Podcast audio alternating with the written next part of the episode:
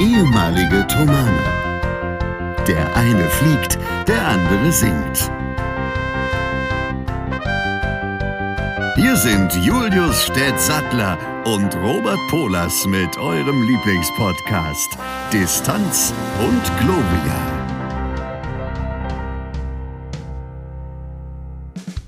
Herzlich willkommen zu eurem neuen, nein, was heißt neuen, zu eurem Lieblingspodcast, verdammt. Ich bin völlig abgelenkt, weil ich Stett direkt vor mir sehe, sein wunderbares Lächeln.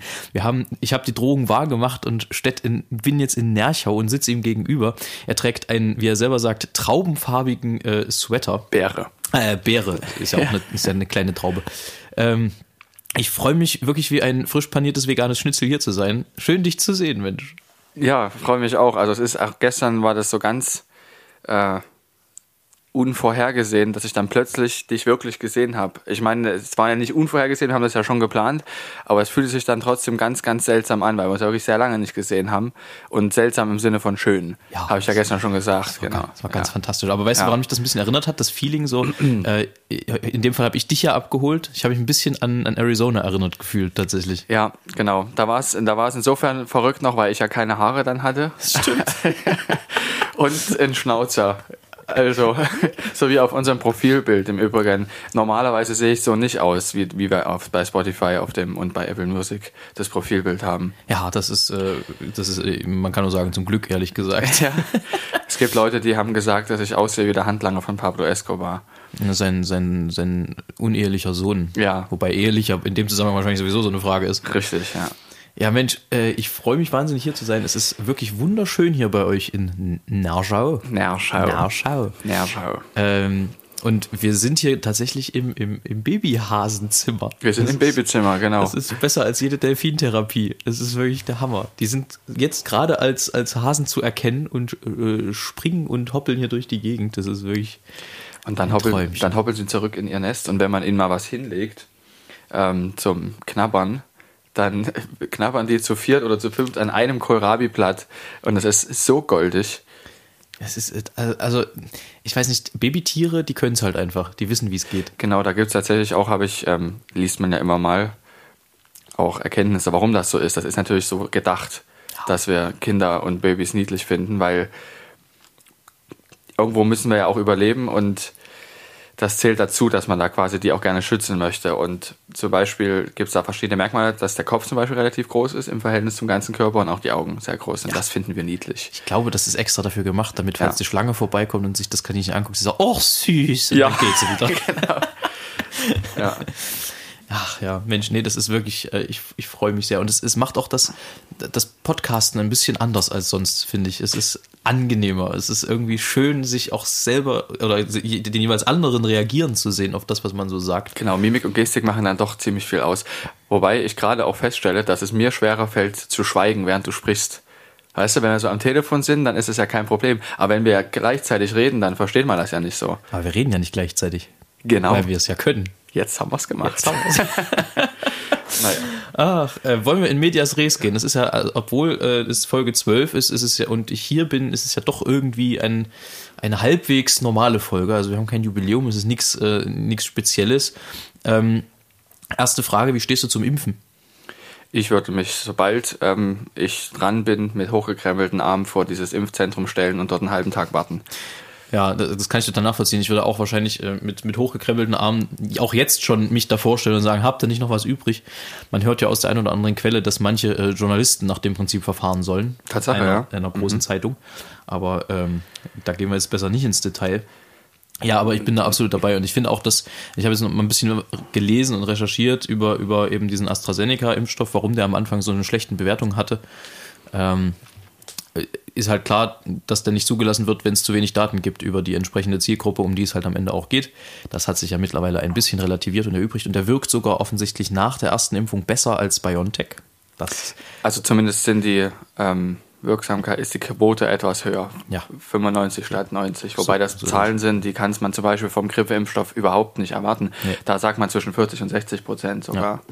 Ja, und es ist, also es ist schön, weil ja einer von uns aus der Gruppe jetzt zum zum Impfarzt mutiert ist, möchte man sagen.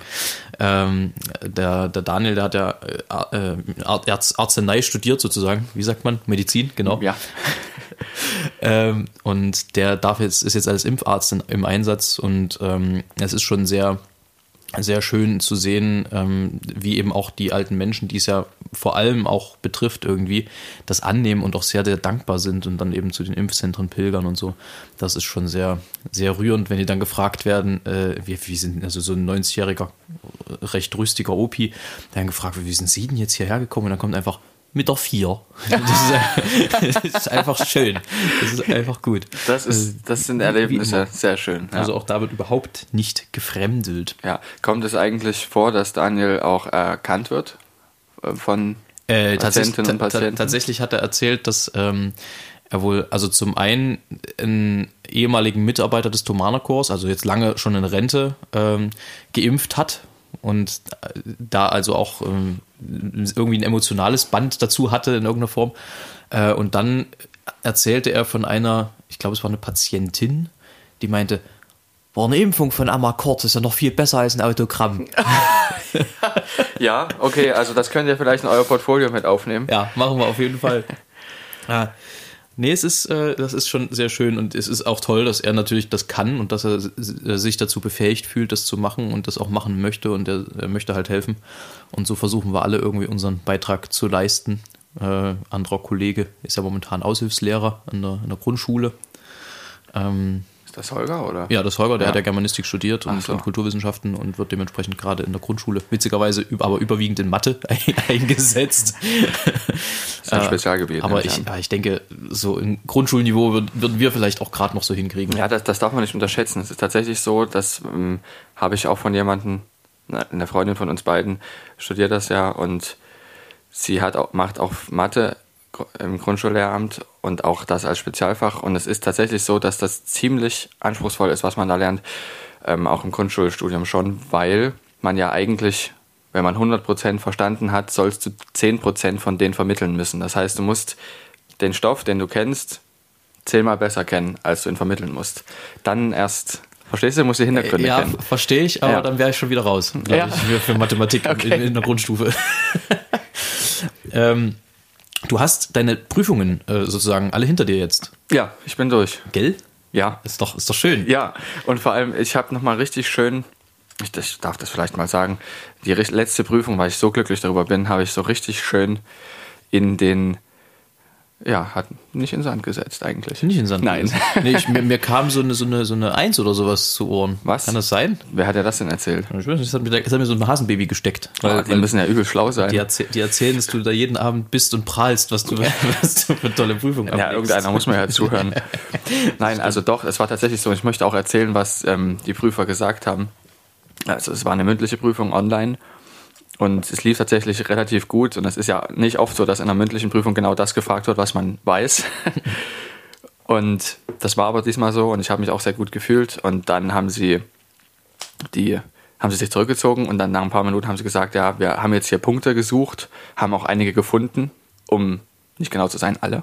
ja, also ich finde es schön, wenn ähm, Prüfer da auch das ein bisschen nutzen und auch sich selber einen Spaß machen. Das gefällt mir. Also ein bisschen Humor an den Tag legen, das macht dann doch den manchmal etwas drögen Universitäts- und Hochschulalltag etwas, etwas fluffiger. Ja. Nicht wahr? Apropos fluffig. Also ähm, ich, ich gebe mir Mühe, dir in die Augen zu schauen, aber es ist, fällt wirklich schwer bei dem, was hier drüben an, an, an Fluffpetern durch die Gegend toppelt. Das ist wirklich, wirklich herrlich. Und vor allem wird ja auch die ganze Zeit geknuspert. Ne? Das kommt nicht bisher ans Mikro. Nee, das stimmt, aber wenn es immer mal raschelt, dann sind, nicht das, dann sind das nicht meine Haare, die sich irgendwie nach hinten legen, sondern dann sind das die kleinen Hasen oder der, der die große Mutter, die hier durch die Gegend äh, flanieren und meandern. Ja. Ähm, das heißt, du bist jetzt ja im Prinzip äh, studierter Ingenieur, noch nicht abgeschlossen, weil du noch Arbeiten schreiben musst. Genau. Aber Ingenieur, dem bekanntlich ja nichts zu schwör ist. Äh, wie ist denn das eigentlich bei, es geht schon wieder, es ist Sonntagmorgen, muss man dazu sagen, und wir haben, wir sind zwar Kaffee geimpft, aber äh, es, es ist noch ein bisschen giggelig. Also Müdig, Müdigkeit, kiggelig, kiggelig, ja. ja. Ähm, und als Ingenieur muss man ja immer irgendwie so ein bisschen auch am Puls der Zeit sein, könnte ich mir vorstellen. Unbedingt. Nun bin, bist du jetzt aber nicht unbedingt der Typ, ohne dir jetzt zu nahe treten zu wollen, den ich mit der neuesten Technik immer verbinde. Ja, Das stimmt. Es ist ja auch so, es gibt die Ingenieure und es gibt die und dann gibt es noch die ganz anderen Ingenieure. Und das sind die schlimmsten. Wie immer. genau, wie überall. Und ich glaube, ich gehöre zu den ganz anderen, die nämlich nicht zu denen gehören, die Sachen erfinden können. Oder also was Neues entwickeln. Es ist ja meistens so, dass du als Entwicklungsingenieur eine Aufgabe bekommst, wir brauchen die und die Funktion, überleg dir mal was. Mhm. Aber es muss so und so groß sein, darf nicht mehr als das und das kosten und so weiter und so fort. Und sowas ist, glaube ich, nicht das, was ich kann, weil da muss man wirklich enorm am Puls der Zeit sein. Und mir fehlt da auch manchmal die Muse, mich da auf den neuesten Stand zu bringen.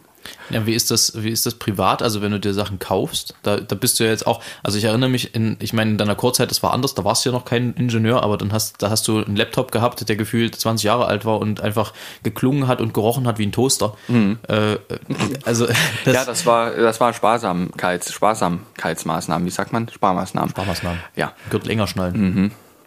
Und das heißt, ich habe da immer ausrangierte Geräte von meinen Eltern bekommen und ich habe jetzt vor ein paar Jahren, vor drei, vier Jahren, das erste Mal einen neuen Computer besorgt oder geschenkt bekommen, worüber ich mich sehr gefreut habe.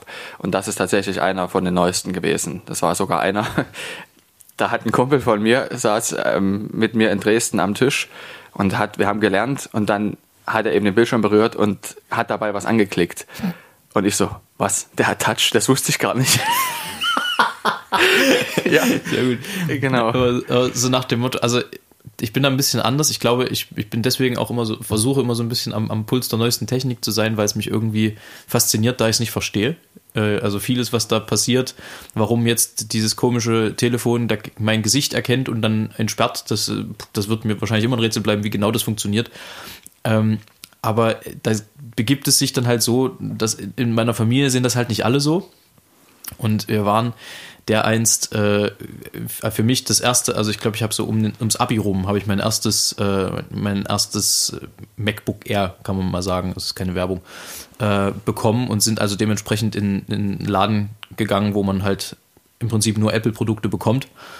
Und äh, wir standen dann da und wollten uns halt beraten lassen und irgendwann hat meine, meine Mutter den legendären, die legendäre Frage gestellt, ähm, ist denn da eigentlich schon das neueste Windows drauf? Oh. Ja, das ist wie wenn man zum Burger King geht und sagt, man hätte gerne einen McChicken. So ist es. Ja. Und ich, ich äh, also ich wollte im Boden versinken urplötzlich und der Kollege guckte etwas irritiert, der uns dort beriet und äh, sagte dann eigentlich müsste ich sie wegen dieser Frage jetzt des Ladens verweisen. Echt? Hat er gesagt? Also er hat es im Scherz gemeint, ja, ja. aber ich konnte es ja nachfühlen, was er meinte. Also ja. ich dachte, oh, ne. mir, mir ist noch was eingefallen zu Technik, das habe ich aber jetzt wieder vergessen. Ja.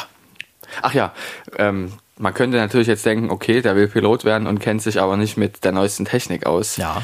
Und du hattest ja auch gesagt, dass du die Sachen, dass sie dich faszinieren und so aber nicht verstehst. Ja. ja. Bei mir ist es so, ich möchte das dann immer unbedingt verstehen. Und zum Beispiel auch wie der Fingerabdrucksensor jetzt bei Geräten funktioniert, eben zum Beispiel mit dem iPad, mit dem wir gerade aufnehmen. Wie, wenn ich hier drauf drücke, dann erkennt er meinen Fingerabdruck. Ja. Und das check ich nicht, aber ich will es gern wissen. Weil da muss es ja entweder ist das eine Kamera oder es ist vielleicht eine ähm, elektromagnetische Erkennung. Ich kann es nicht begreifen. Oder kondensatormäßig, so wie das ja auch bei dem ähm, Touch ist, weshalb das mit Handschuhen nicht geht. Egal. Also das sind Dinge, die ich gerne verstehen möchte. Und das ist, was ich meinte mit, dass ich da oft dann die Muße nicht dazu habe, mich auf den neuesten Stand zu bringen. Was dich aber in dem Falle von mir unterscheidet, ist, wenn du es verstehen möchtest, als Ingenieur könntest du es wahrscheinlich verstehen. Genau. Ich könnte es wahrscheinlich nicht mal dann verstehen, wenn ich es verstehen wollte.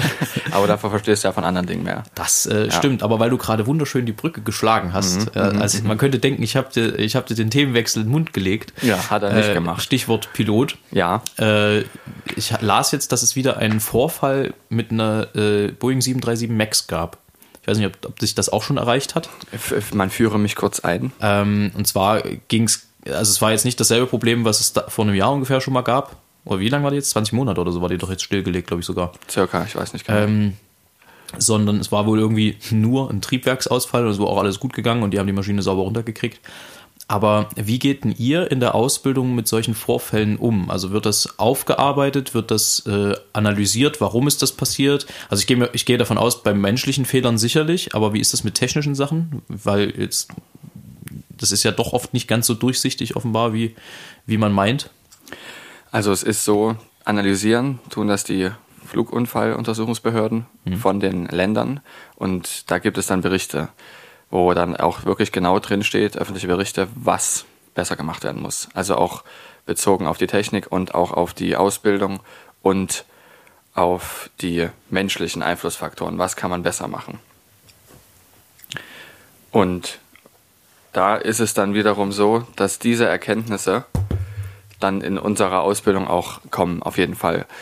Aber dann immer an der Stelle, wo es passt. Das heißt, es ist nicht so, dass wir einen aktuellen Flugunfall besprechen, sondern also nur wenn jemand mal eine Frage dazu stellt, dem entsprechenden Lehrer oder Lehrerin, und dann wird das kurz angerissen. Aber meistens kommt das an den Stellen, wo es eben passt. Zum Beispiel, wenn es eben um diese Flugführungssysteme geht, zum Beispiel das MCAS, das ist ja schon Avionik, nennt man das. Also das ist ein Mix aus Aviation und Electronic. Also Flugelektronik sozusagen. Und da gibt es auch ein Fach dazu, wo wir sehr viel darüber lernen. Und da wird dann eben auch besprochen, wie es zu solchen Unfällen kommen kann, auch technisch gesehen, damit wir das verstehen können. Weil wenn du das technisch verstehen kannst, kannst du besser damit umgehen im Cockpit. Mhm. Ja, weil es gibt ja immer noch Fehler, ganz, ganz, ganz, ganz, ganz wenige, aber es kann immer irgendwas passieren, was nicht irgendwo in einem Procedure beschrieben ist. Mhm. Und dann musst du versuchen, damit umzugehen und das ist natürlich gut, wenn du die Technik kennst. Zumindest einigermaßen. Ja. Dass du sie nicht nur bedienen kannst, sondern auch ein Stück weit verstehst. Klar. Und deshalb machen wir das. Und wenn es um menschliche Fehler geht, äh, wir ein Fach, wo wir sehr viel darüber reden. Wo man aber auch immer wieder da sagen muss, okay, wir behandeln jetzt den Bericht, wir wissen allerdings nicht, wie es in der Situation war. Das muss man immer im Hinterkopf behalten, weil es gibt ja nur zwei Leute, die diese Situation wirklich direkt erlebt haben, nämlich die zwei, die gerade im Cockpit saßen. Und die kann man oft oder ab und zu dann halt auch nicht mehr fragen, wie es, wie es genau war. Ja, und selbst wenn man sie fragen kann, ist das immer eine subjektive Wahrnehmung. Und ja. die sind die Einzigen, die es wirklich wissen. Und der, der Bericht ist schon eine Analyse von Experten, aber die waren halt nicht dabei. Und das ist immer das Problem, dass das immer so gefärbt ist. Allerdings ist das eben auch gut, weil die es sehr objektiv betrachten können. Spannend. Nun habe ich neulich beim, beim Scrollen durch die sozialen Medien, mhm. Äh, bin ich über einen Account gestolpert eines Piloten, der im Flug aus dem Fenster gewunken hat und ein Selfie gemacht hat. Nun hat uns Hollywood ja über Jahrzehnte versucht zu verkaufen, dass das überhaupt nicht funktioniert, weil so ein Unterdruck entstehen würde, dass alles nach draußen zieht, wenn irgendwas offen ist. Was ist denn da nur jetzt richtig? Das Bild ist ein Fake, ich kenne das Bild. Das habe ich mir wenn fast gedacht. Wenn du genau guckst, dann siehst du, dass da, dass man die Vorfeldrampe sieht. Also der, die, die Passagierbrücke in ja. der Spiegelung von einem Cockpitfenster. Irgendwo ah, ja. kann man es sehen. Ich habe nämlich mich damit auch befasst, weil auf der Flughöhe, wo die sind, ähm, würde das schon passieren. Und auch bei der Geschwindigkeit kannst du nie so aussehen. Da würdest du ja auch den Selfie-Stick wegrameln. Also das, äh, genau das waren meine Gedankengänge auch. Ich war mir bloß nicht sicher, ob uns da nicht Hollywood wieder in die Tasche gelogen hat. Aber da gibt es ja, gibt's, ich weiß nicht, ob du das weißt, aber da gibt es eine Hotline, offenbar, also äh, hat, das habe ich mal, haben schwedische Wissenschaftler herausgefunden, das habe ich mal irgendwo gelesen. Ähm, Bei Hollywood. In, in Hollywood mhm. gibt es wohl eine Hotline, wo du 24-7 als Filmeschaffender, als Filmemachender ähm, anrufen kannst und wissenschaftliche Fragen stellen kannst. So. Also zum Beispiel so erfolgreiche Sendungen wie The Big Bang Theory, wo es ja auch viel um physikalisches Wissen geht. Äh, die haben natürlich irgendwie auch Betreuer am Set, aber wenn es einen Notfall gibt, eine Notfallfrage, können die dort anrufen, im Prinzip egal zu welcher Uhrzeit und sich äh, rückversichern, ob das, was sie dort in der, in der Folge sagen wollen, ob das stimmt. Ach so, das heißt, da sitzt, da sitzt, sitzt dann auch ein Team, die dann recherchieren. Offenbar ne? sitzt da irgendein Wissenschaftler-Team, was die ganze Woche nichts Besseres zu tun hat. Ich nehme an, die werden dann von der Branche bezahlt oder von irgendjemandem. Aber das finde ich irgendwie ziemlich cool. Das ist echt Das fände ich für ja. Musik ehrlich gesagt auch ganz geil. Wenn du, wenn, du, wenn du alte Musik machst irgendwo und nochmal das Verhältnis von, von, von äh, geraden Takt zu ungeraden Takt irgendwo erfragen willst, wenn du einfach schnell irgendwo anrufen könntest, nachts um vier in der Nachtaufnahme und dann fragen kannst, ja, wie ist denn das eigentlich gerade? Erzählen Sie doch mal, was ist denn das Verhältnis von geraden zu ungeraden Takt? Ah, das lässt sich relativ, also ich, äh, das lässt sich tatsächlich relativ schwer sagen sagen, weil das ein bisschen zeitlich, äh, zeitlich abhängig ist davon, jetzt nicht urzeitmäßig, sondern, sondern jahreszeitmäßig, also jahreszahlmäßig, nicht Jahreszeit. Ähm, das ist ein bisschen unterschiedlich, aber es gibt ja diese, diese Tempus Perfectum und Tempus Imperfectum, also sozusagen, dass der Dreier genau in den Vierer passt und, und äh, also das Tempus Perfectum ist, glaube ich, ein Vier, also im Prinzip ein vierschlägiger Takt, wo aber auf jeden, auf alle vier Schläge noch drei passen. Das klingt so ein bisschen umständlich. Mhm. Letztendlich, warte mal, warte mal, jetzt muss ich rechnen, es, es wäre dann da, ähm, Ja, ich glaube, ein 12-Achtel-Takt wäre entsprechend dem damaligen Tempus Perfektum. Aha. So un, also wenn man es jetzt irgendwie Pi mal Daumen auf, auf heutige Zeit übertragen das heißt, wollen du würde. kannst quasi die 12 ja durch 4 und durch 3 teilen, Genau. deshalb. So ist es. Okay, das heißt, du müsstest dann eben, wenn du in, bei einem 12-Achteltakt bist, könntest du aus diesem 12-Achteltakt einen vierschlägigen und einen dreischlägigen Takt machen und es würde genau dieselbe Zeit sein. Genau. Weil dann eben entweder zwei Achtel hättest als Abstand oder drei. Und diese Verhältnismäßigkeit wird oft in der alten Musik äh, benutzt, wenn ich mich gerade richtig erinnere. Aber auch da äh, bin ich mir gerade jetzt nicht mehr ganz sicher. Aber Ich meine, die Frage hatte ich auch unvorbereitet. ich meine, ich meine, aber so war's. Ja, Also das klingt auf jeden Fall logisch. Wenn das jemand anders weiß, dann bitte sagen. Weil wir stellen gerne auch dann hinterher noch was Dinge klar. Das habt ihr ja schon gemerkt. ja. deshalb äh, rapider Themenwechsel, damit wir uns da jetzt nicht zu weit versteigen. Fastest du eigentlich? Nein, das mache ich nicht. Also ich, erstens habe ich die Disziplin nicht, das über 40 Tage so enorm durchzuziehen.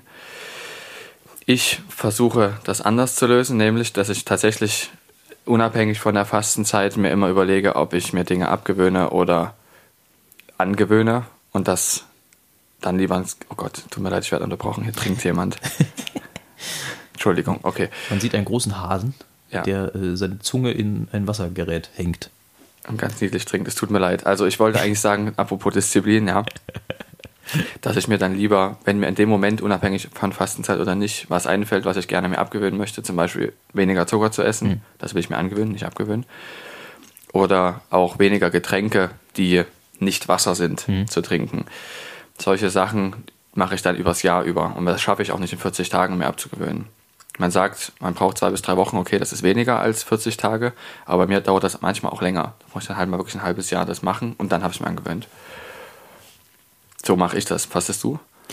Ich habe alles Mögliche mal durchprobiert. Also jetzt gar nicht mal unbedingt, weil ich das religiös nachempfinden möchte, sondern einfach, weil ich es auch ganz, ganz interessant äh, finde, äh, sich selber so ein bisschen zu disziplinieren eben in, in einem bestimmten Zeitraum. Äh, hab da alles Mögliche durchprobiert, zugunsten des Gewichts mal keine Kohlenhydrate probiert, mal äh, keinen Zucker probiert, mal kein Al- Alkohol, aber das ist für mich jetzt nicht tatsächlich die große Challenge, weil ich sowieso jetzt nicht so das Alkoholkind bin, normalerweise. Ähm, Normalerweise. Normal, naja, gestern, Okay. du erinnerst dich. Ja. Es, man muss sagen, es ist heute Sonntag früh äh, Ja. und ich bin seit gestern Abend hier.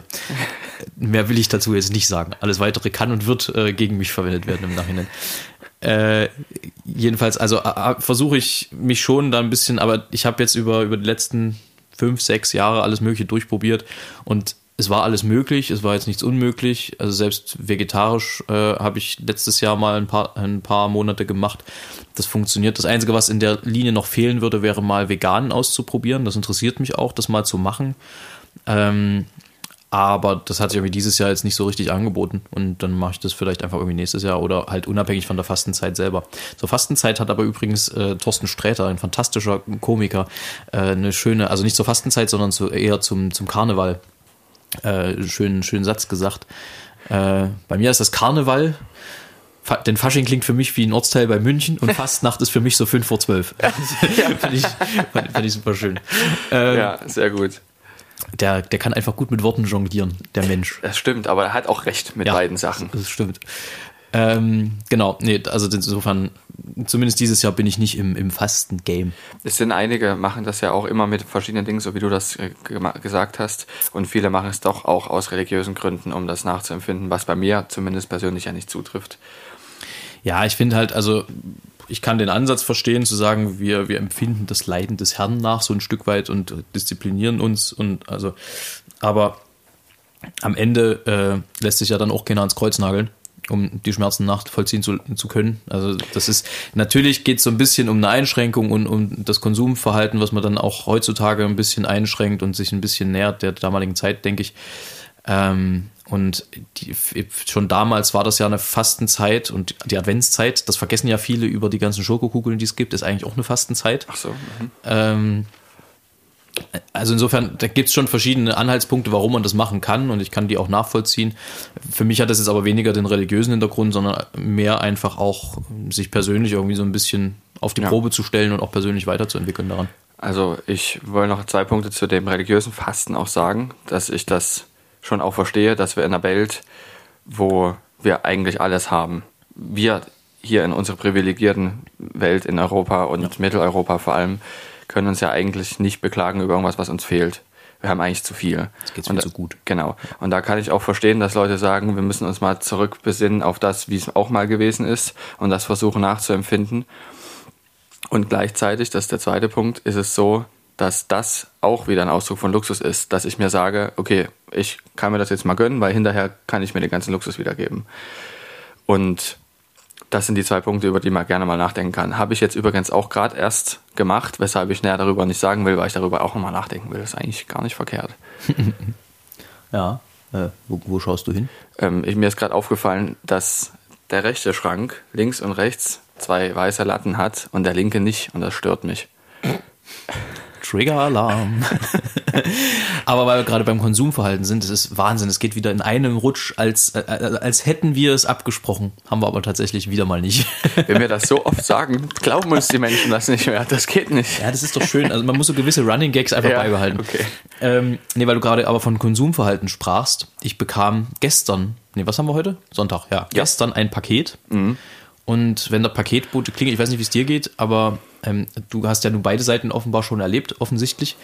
Ähm, manchmal hat man ja jetzt nicht, also vor allem dann nicht, wenn man aus dem Bett geklingelt wird, das passende anzuziehen äh, parat und geht dann halt, keine Ahnung, mal oberkörperfrei oder mal nur in Unterhose an die Tür. Also zumindest mache ich das manchmal so, wenn es halt gar nicht anders geht. Normalerweise versuche ich schon im, im, gerade noch richtig äh, irgendwas zu greifen, was ich mir überwerfen kann. Ein, und wenn es nur irgendwie ein, ein Kimono oder eine Toga ist.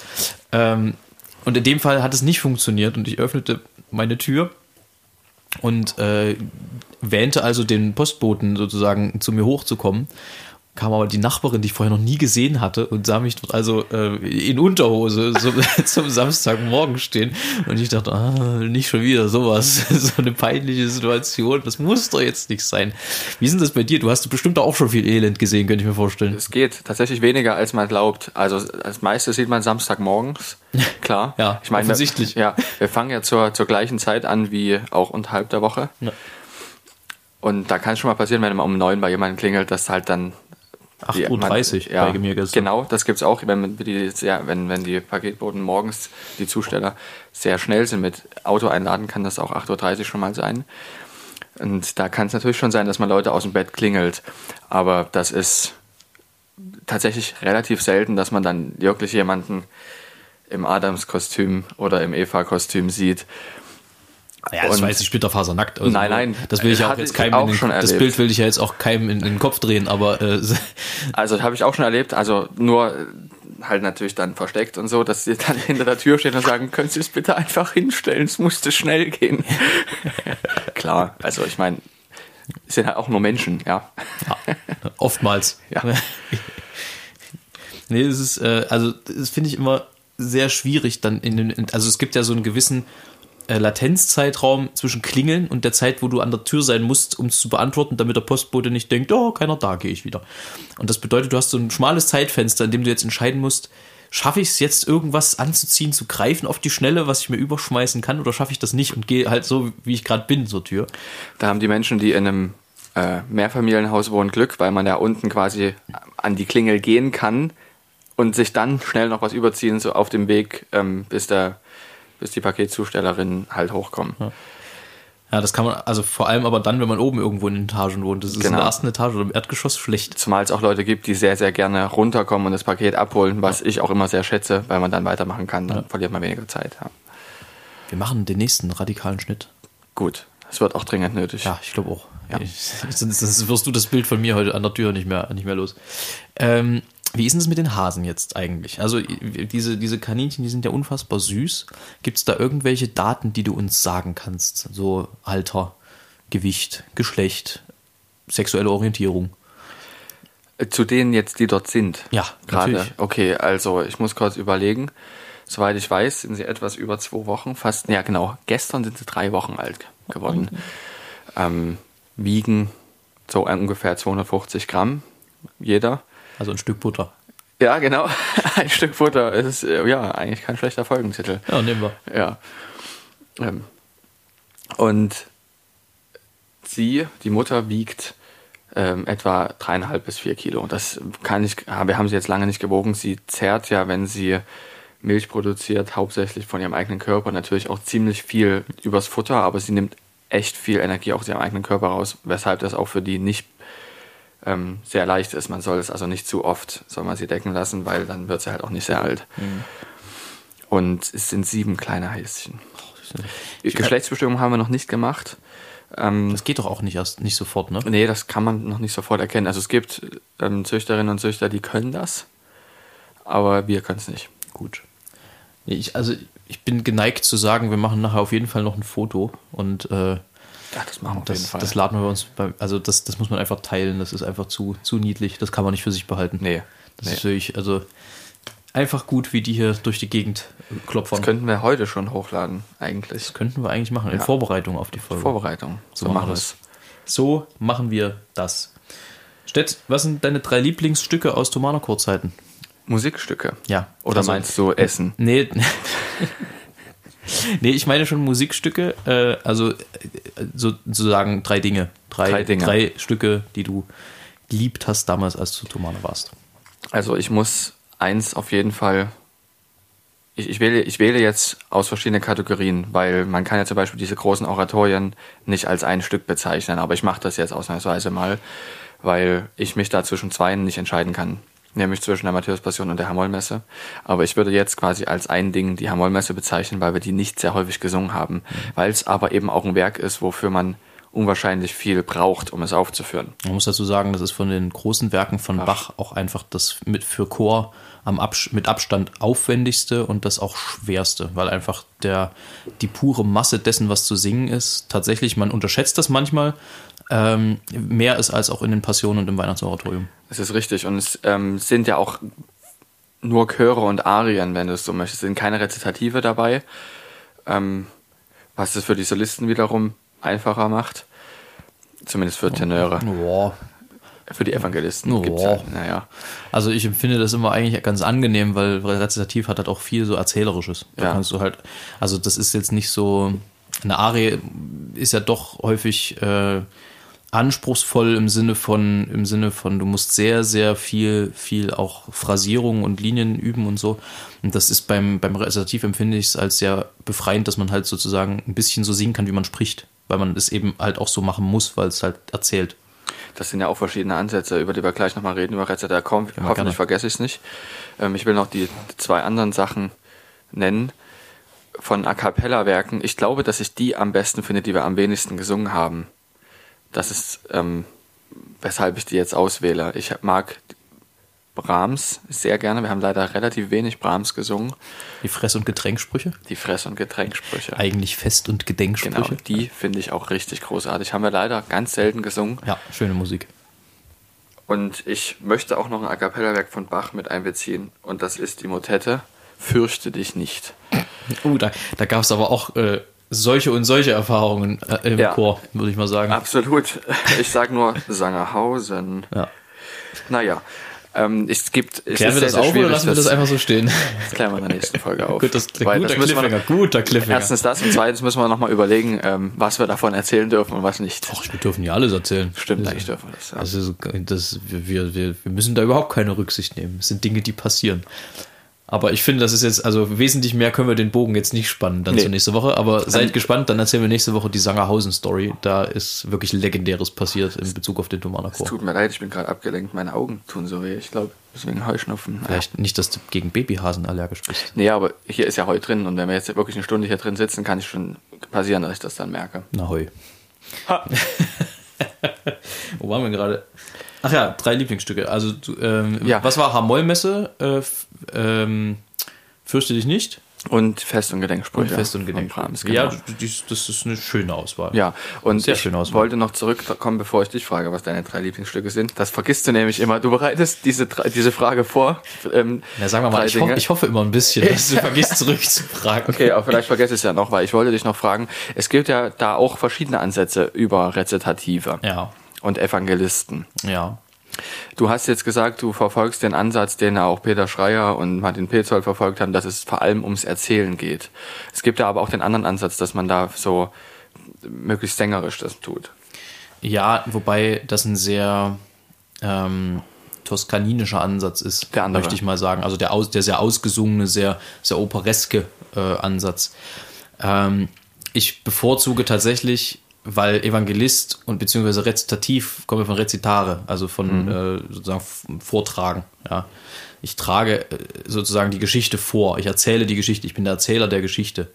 Und das ist, empfinde ich als andere Aufgabe, als wenn ich eine Arie zu singen habe. Dann, finde ich, geht es auch mal um Schönklang, dann geht es auch darum, äh, die Arie technisch zu bewältigen und wenn es die Arie hergibt, dann auch irgendwie virtuoses Verständnis zu zeigen dafür. Aber bei einem Rezitativ ähm, sehe ich das schon eher so, dass ich äh, ein Geschichtenerzähler bin. Der muss nicht zwangsläufig objektiv sein. Auch da gehen die Meinungen auseinander. Ich finde schon, dass äh, man, wenn man als Erzähler in einer Szene stattfindet, man sich durchaus auch emotional in die eine oder andere Richtung mal mitreißen lassen darf. Ähm, und nicht zuletzt auch um sozusagen die, die, die ähm, Übersetzung für den Chor. Also oftmals leitet der, äh, der Erzähler, der, der Evangelist. Na, Evangelist, danke, ja, in den, in den Chor über und muss also im Prinzip dem Chor schon so ein Stück das emotionale Bett bereiten, damit der sich nur reinsetzen muss. Aber Gesundheit. Danke. äh, damit der sich noch reinsetzen muss und das aber halt sofort emotional auch nachvollziehen kann, was da in der Szenerie gerade passiert. Insofern bin ich da auch kein Absolutist, was, was, äh, was das äh, total Objektive des Erzählers angeht. Also ich finde nicht, dass der Evangelist zwangsläufig über den Sachen stehen muss, sondern ich finde, der kann auch in der Szene stehen.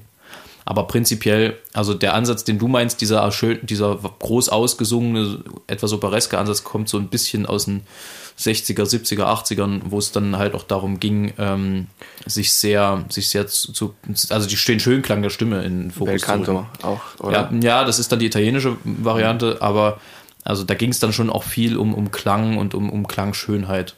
Also das ist so die Zeit, äh, wo Fritz Wunderlich zum Beispiel gesungen hat.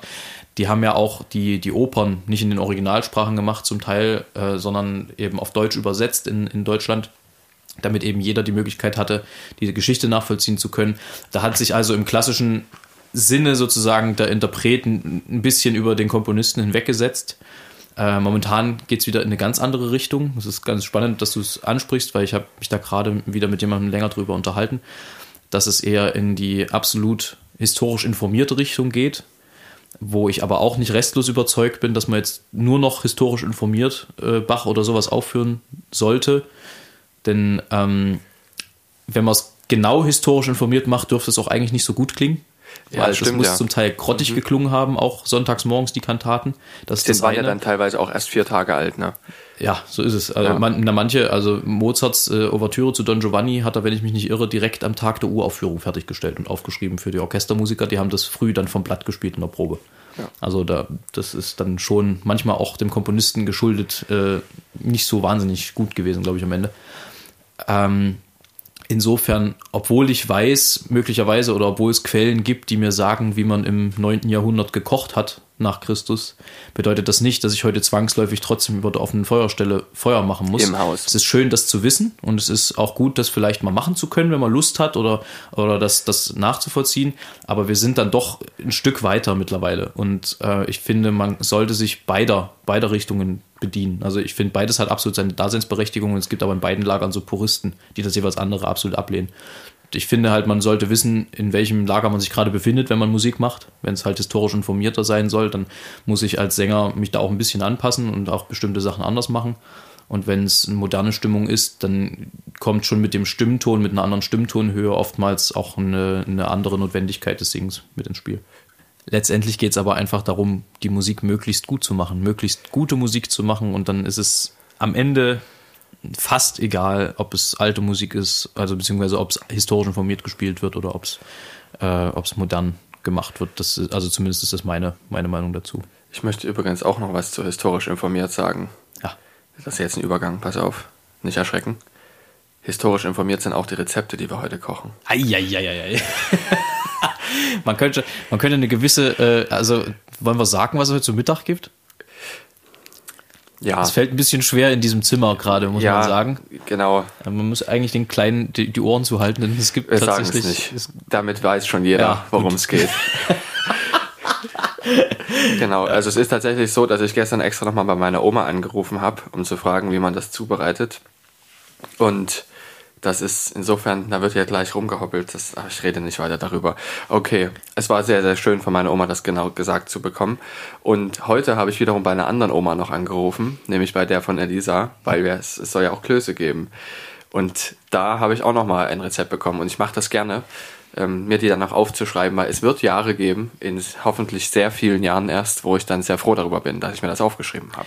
Weißt du, was ich ganz großartig finde, sind so immer so diese Rezeptbücher von Hand geschrieben, die so von, von Mutter zu Tochter und von, äh, von Familie zu Familie weitergegeben werden über, über die Jahre, über die Jahrzehnte, über die Generationen. Ich weiß, dass meine Mutter auch noch so ein, so ein Kochbuch hat, äh, wo alle möglichen Rezepte, Familienrezepte von Anno Dunemals drinstehen. Und es ist wirklich, das hat so was, sowas von Erbe, was du wirklich weitergibst. Auf jeden also Fall. Total ideelles Erbe. Auf jeden Fall. Es ist ja so, dass man auch sagt, es ist wie bei Oma zu Hause. Gut, später wird das heißen, es ist wie bei Oma und Opa. Ja, weil das heute schon gesellschaftlich auch anders gesehen oder ist. Oder bei Oma und Oma oder bei Opa und Opa. Genau, ne? richtig. Muss richtig. Oma sagen an der Stelle. Auf jeden Fall. Und aber wenn ich meine, das ist das trotzdem wie bei Oma, so sage ich das jetzt mal, weil ich das auch so kenne, dann auch kochen kann, wenn man es sich aufgeschrieben hat. Aber es wird trotzdem nie so sein, weil es eben nicht bei Großeltern zu Hause ist. Da fehlt dann die Erfahrung. Naja, und es ist vor allem auch nicht so, weil da, da spielt dann auch mit rein, ähm, dass ich eben gerade bei meinen Großeltern bin. Ja. Dass es mir dort so gut schmeckt. Und so weiter. Dass ich ja nachher spazieren gehe und mich mit meinem Opa über verschiedene Sachen unterhalte und auch mit meiner Oma. Und das sind Dinge, die es einfach wahrscheinlich, hoffentlich in sehr, sehr vielen Jahren erst nicht mehr geben wird.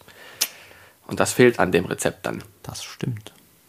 Ist, äh, also ich, ich bin aber sowieso ein großer Fan also von Hausmannskost, wie man es so schön sagt. Wobei es oft eher von, von den Hausfrauen dann gekocht wurde früher. Ja. Ähm, aber das ist irgendwie, ja klar, so was Deftiges. Also es gibt viele gute Küchen und also jetzt international gesehen, die ich auch gerne mag, aber ich bin auch totaler Freund der deutschen Küche. Auch wenn die oft ein bisschen fleischlastiger ist, was ich jetzt nicht mehr unbedingt so brauche, aber es ist doch immer wieder lecker irgendwie, wenn man es dann isst am Ende. Genau, und es ist auch, weil wir es nicht so oft machen, weil wir auch wissen, dass wir auch ein bisschen leichter essen sollten. Ja, besonders wir beide. ja, genau. das, äh, ich hätte jetzt nur gesagt, vor allem wir, also uns, ich gemeint, im Plurales Majestatis. Ja. Euch. genau. Ja, ich, würde noch, mal noch zu meiner Begegnung der Woche kommen, die ist schnell getan, weil das seid einfach ihr heute diese Woche. Das ist einfach, ich habe mich so gefreut, dass wir uns wieder sehen. Und wir haben uns ja wirklich das letzte Mal um Weihnachten rum nur beim Stollen abgeben gesehen, tatsächlich. Und davor Ewigkeiten nicht. Ewigkeiten, also eigentlich seit März. Ja, stimmt. Boah, das ist viel zu lang. Nein, Mai. Wir haben nochmal gemeinsam gesungen im Mai. Richtig. Wir haben im Mai ja. nochmal gemeinsam gesungen. Richtig. Stimmt. Aber lange war es nicht mehr. Zur, zur Hochzeit von guten, bekannten Freunden von uns. Stimmt. Ja, dann äh, wir sind wir sind schon also ganz gut dabei schon wieder zeitlich. Ja. Und wir müssen uns ja auch noch um das Essen kümmern. Dann. Ich meine, haben wir haben wir schon alle Dinge abgefrühstückt? Nee, ich habe noch eine Empfehlung. Ach so, okay. Das ist äh, eine gerade neu erschienene CD. Ich meine, sie ist von Accentus Music veröffentlicht worden, äh, von der Gechinger Kantorei unter Hans-Christoph Rademann, eine Matthäus-Passion, passend zur Passionszeit, mhm. äh, mit Mitwirkung uns bekannter Sänger, unter anderem äh, Patrick Rahl und Marie-Henriette Reinhold, die das ganz fantastisch machen. Oh, ich habe hab sie schon hören dürfen, die CD. Äh, insofern eine dringende Hörempfehlung. Also Matthäus Passion, Johann Sebastian Bach versteht sich. Da kann man und sollte man auf jeden Fall mal reinhören. Ähm, ich bevor wir hier quasi noch zum Schluss kommen, ein paar Minuten haben wir noch, wollte ich dich noch was fragen, was du auch gerne nächstes Mal fortsetzen kannst, falls jetzt irgendwie das zu lange dauert mhm. und wir merken, dass es zu tief in die Materie geht. Apropos ähm, CD-Aufnahmen, fällt mir jetzt gerade noch mal ein, das habe ich vorhin überlegt. Es ist ja schon immer ein bisschen schwierig, so eine CD aufzunehmen. Es ist ja doch so, wenn man da 17 Titel hat oder 15, 16, das dauert lange, oder? Das hat man ja nicht an einem Tag durch. Ich meine, wir haben ja auch eine aufgenommen, ähm, zwei Stück mit Firmadur und das hat auch dann drei Tage gedauert und am Ende sind es trotzdem nur 50 Minuten gewesen. Ja, es zieht sich. Also wir planen das schon relativ reichlich oft in, in, den, in den Tagen, was nicht daran liegt, dass wir die Stücke nicht können oder dass wir, dass wir es nicht auch schneller singen könnten sondern es liegt daran, dass die Interpretation am Ende dann doch immer mal noch, noch mal umgekippt und noch mal neu drüber diskutiert wird. Und wir sind ja fünf Charaktere. Wir meint Amakord nämlich. Ja, ja, ja, genau, Amakord. Ähm, sind fünf Charaktere, die auch jeder irgendwie ein, natürlich ein eigenes Musikverständnis haben, was sich bei Amakord aber häufig bündelt, weil wir sehr häufig auf einer Wellenlänge liegen. Aber wenn nicht, geht es halt schon auch bei so einer Interpretation die auf CD gebannt wird und damit ja auch eine gewisse Halbwertszeit hat am Ende, äh, irgendwie auf eine Linie zu kommen und äh, es soll ja ein Ergebnis sein, hinter dem am Ende alle stehen können. Und insofern ist bei uns das, das diskutierende Moment Ach so. äh, sehr, sehr hoch angesiedelt, auch bei CD-Aufnahmen selber, weil man legt sich natürlich in dem Probenprozess äh, bestimmte Interpretationen zurecht ähm, und hört das dann manchmal das erste Mal bei der CD und stellt fest, na, nee, das ist es irgendwie, das trifft den Charakter doch nicht so gut, wie wir dachten eigentlich bisher. Äh, das sind natürlich häufig Nuancen, aber es geht ja eben darum, ein möglichst gutes, ein möglichst gutes, hörbares Produkt am Ende zu haben. Und äh, dann gibt es auch verschiedene Sachen. Also wir hatten jetzt neulich bei der CD, die dem, dann hoffentlich demnächst auch bei Amakord äh, neu erscheint, ähm, mit äh, europäischer Romantik. Ähm, da geht es dann halt auch um Aussprache-Dinge. Also wir haben zum Beispiel einen, einen, Moment, jetzt will ich nichts Falsches sagen, einen Amerikaner, der in New England geschrieben hat, aber im 19. Jahrhundert. Und dann war halt die Frage, wie war in New England, in Amerika, die Aussprache des Englisch? Im 19. Jahrhundert? Ja, ist es jetzt amerikanisches Englisch? Ist es äh, britisches Englisch? Das sind ja, oder ist es ein Mischmasch noch? Also das sind Sachen, die muss man dann auch rausfinden und manchmal ergibt sich die Frage dann halt auch erst im Aufnahmeprozess, weil man, also weil man gar nicht so intensiv manchmal drüber nachdenkt tatsächlich vorher, was bei uns allerdings relativ selten der Fall ist, weil wir doch sehr viel durchdenken und oft zu viel denken, aber äh, es ist oft besser, als sich nicht Gedanken zu machen. Und es kommt auch vor, dass ihr dann, dass es dann so macht, wie, wie ihr es immer gemacht habt, ne? Nach ja, anderthalb ja. Stunden Ausdiskussion. Also, das, das ist für mich immer, das, das, das, naja, also das gehört halt zum Prozess, weil auch Ja. im Laufe des Prozesses und im Prozess des Ausprobierens dahin zu kommen, zu sagen, nee, so wie wir es gemacht haben, das wirkt schon trotzdem irgendwie am besten. Ähm, da, da, also das führt so ein bisschen gefühlt die Zeit, die man investiert hat, um es zu diskutieren, ad absurdum. Andererseits ist es dann halt das, was nötig ist, um gemeinsam zu dem Ergebnis zu kommen, nee, wir lassen es so, wie es ist. Ihr Das wolltet ja auch alle fünf gut finden. So Und ist es. Du hattest auch gesagt, dass du es so empfindest, wenn ihr alle fünf der richtigen Meinung seid, dann muss es zumindest gut sein. Naja, es sind ja, also wir sind ja doch fünf relativ äh, unterschiedliche Charaktere. Auch, auch unterschiedlich informiert und meistens unterschiedlich aber, aber informiert. gut informiert. Ich meine, Unterschied- unterschiedlich unter- von auch, verschiedenen auch Seiten. unterschiedlich alt, auch Ja. in unterschiedlichen Zeiten groß geworden, unterschiedliche Einflüsse gehabt. So. Und das bedeutet, wenn wir was finden interpretatorisch, wo wirklich jeder sagt, das finde ich gut, da kann ich mit leben, dann decken wir schon mal äh, zu fünft einen gewissen Teil derer ab, die es hören werden am Ende. Das bedeutet, wenn wir fünf es gut finden, ist die Wahrscheinlichkeit relativ hoch, dass es äh, mehr Leute gut finden, als wenn jetzt nur einer seine Interpretation durchboxt und sagt, hier, das ist es. Das ist ein sehr guter Ansatz. Darüber habe ich so noch gar nicht nachgedacht, Tatsache. Das kann mir für zukünftige CD-Aufnahmen mit wem auch immer mal merken. Ja, also macht, wie gesagt, die Aufnahmezeit oft ein bisschen zäher und äh, es ist viel Gespräch statt Singen, aber es ist am Ende, sorgt es dann doch eigentlich bisher bei allen CDs, bei denen ich mitgemacht habe, für ein, für ein Ergebnis, wo ich auch sage, ja, da kann ich absolut dahinter stehen. Also das, Das ist auch wichtig, ne? Auch heute noch Ja. vertretbar. Also das ist ja auch oft so, dass ein Künstler nach einem Jahr schon sagt, das wird heute ganz anders machen. Äh, Und bei den Amakor-CDs ist es aber tatsächlich so, dass ich auch heute noch denke, dass vieles mit, mit Abstrichen, aber das eigentlich das Gröbste man heute noch genauso machen, machen würde. Wahrscheinlich. Das ist doch gut. Nicht wahr? Ja. Äh, Ich habe dich aber unterbrochen, weil du wolltest fortfahren mit. Ne, die Empfehlung hattest du gemacht. Das nächste wäre dann der Heinz zum Ach Schluss. so, ja, genau. Der Abschluss Heinz. Der Abschluss sozusagen. Ja. Willst, soll ich denn, soll ich denn, sind wir da schon jetzt? Soll ich, Naja, soll ich ich, schon? ich denke, äh, hast, du noch, sonst noch Fragen an mich, bevor du nach Hause fahren willst? Fragen? Naja, ein- und so schnell wirst du mich nicht los. Jetzt bin ich ja erstmal da hier. Ähm, nee, eigentlich, aber den Rest, Sangerhausen klären wir nächstes Genau. Äh, nächstes Jahr hätte ich was gesagt. Ja. der längste Cliffhanger der Geschichte. Genau. Äh, Sangerhausen klären wir nächste Woche und ansonsten sind wir durch. Es gibt einen wunderschönen Heinz, der heißt Das Dings. Man muss dazu sagen, dass ich jetzt zum ersten Mal das Buch sehe, woraus du das entweder auswendig vorträgst, Na, ich habe- auswendig vom Blatt. Die ersten habe ich tatsächlich auswendig vorgetragen, Ja. ähm, aber dann habe ich mich erinnert, dass ich von meinen Eltern mal zwei Gedichtbände von Heinz Erhardt bekommen habe.